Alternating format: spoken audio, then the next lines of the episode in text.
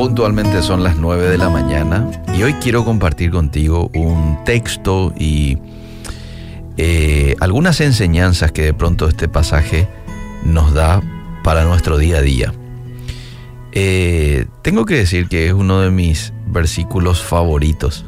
Me encanta este texto que se encuentra en Proverbios capítulo 16, verso 7. Y te leo como dice, después te voy a leer en otras versiones también. Pero en Reina Valera dice, cuando los caminos del hombre son agradables a Jehová, aún a sus enemigos hace estar en paz con él. Esta palabra caminos en el hebreo viene del hebreo derek, que significa conducta, comportamiento, costumbre, proceder, curso. Por eso es que la NBI ya tradujo de esta manera, cuando el Señor aprueba la conducta de un hombre, hasta con sus enemigos lo reconcilia. La versión en lenguaje actual dice, cuando Dios está contento con nuestro comportamiento, hasta con nuestros enemigos nos hace vivir en paz. Qué lindo pasaje que nos muestra que al hombre o a la mujer que le agrada a Dios, Dios le da gracia a esa persona, aún con los enemigos. Y esto terminan no haciéndote daño. Hay que entender una cuestión.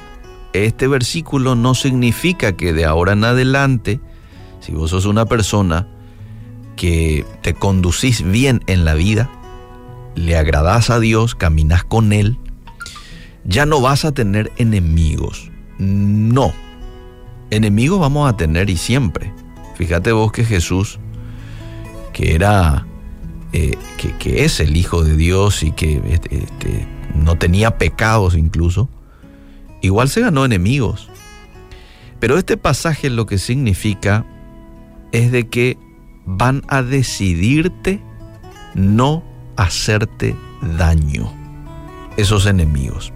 Sabemos que cuando hablamos de la persona de Jesús, bueno, estos sí le hicieron daño por un tiempo limitado, ¿verdad? Pero él tenía un propósito, salvar a la humanidad. Él vino con ese propósito.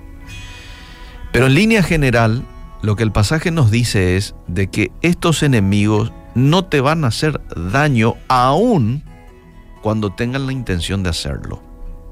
Y te voy a dar algunos ejemplos. Jacob y Labán. Este último dice que lo persiguió, dice la Biblia.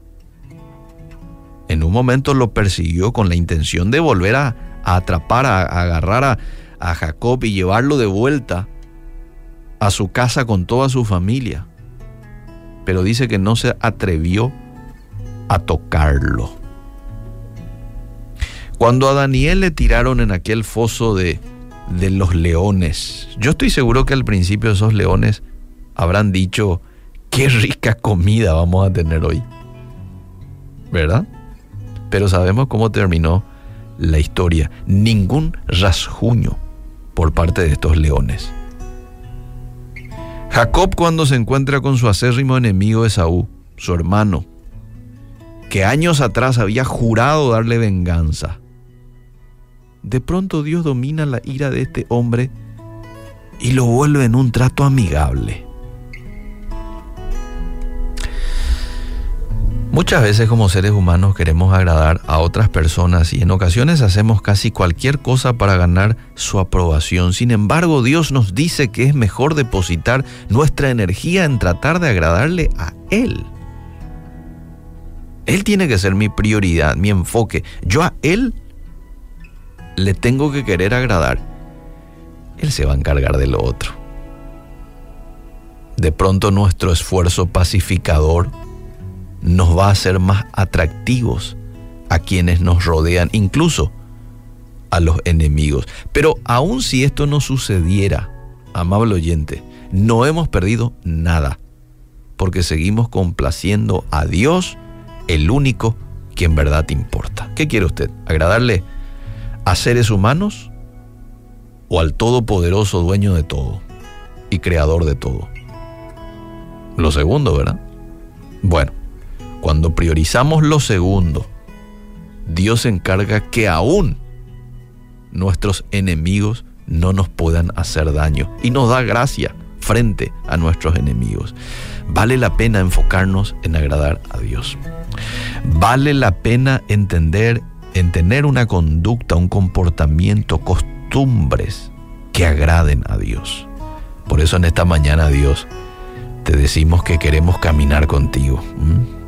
Queremos que tú, Espíritu Santo, puedas tomar el total control de nuestras vidas, porque queremos agradarte no solamente con nuestras acciones, también queremos agradarte con nuestros pensamientos, con nuestras palabras. Que nada te ofenda de nosotros, Señor.